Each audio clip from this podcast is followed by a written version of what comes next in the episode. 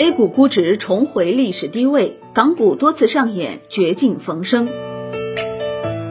三月十五号，A 股三大指数再度下跌，多个重要指数的估值已经跌至历史底部区域，估值优势进一步凸显。当前沪深三百的市盈率在十二倍左右，已跌至近五年的机会值附近，且接近二零一九年初的历史底部区域。中证五百指数市盈率仅十七倍左右，已经跌至二零一九年初的近五年底部位置。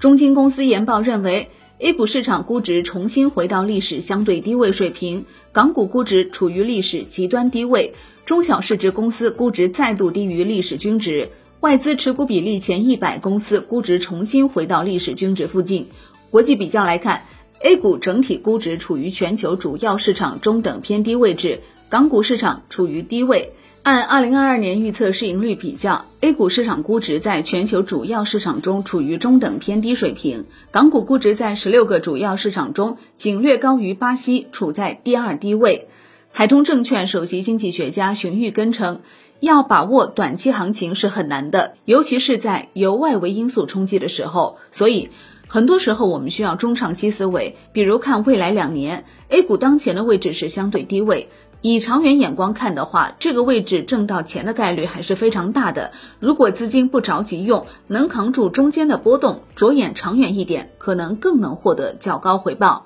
今年以来，港股是一路向南，恒指更是跌破三十年线。回顾过去的三十年，恒指经历过多次国内国际大事，每次危机来临时跌得也狠，但是每次跌破头后全部回升，无一例外。所以，恒指虽然波动剧烈，但趋势一直是四十五度向上。恒生指数截止到三月十五号收盘，本月跌超百分之十八，创近三十年来第三大月跌幅。排在前面的两次分别是1997年十月和2008年十月，对应当时的宏观事件是亚洲金融危机加索罗斯狙击港币和美国次贷危机导致全球金融危机。站在当时的时间节点，金融危机的压迫感让投资者不得不用脚投票，纷纷斩仓。但是在后面的市场表现中，九七金融危机后十八个月，恒指收复失地，上涨百分之二十五点五；零八年金融危机六个月后就转涨，一年后涨幅超百分之五十五。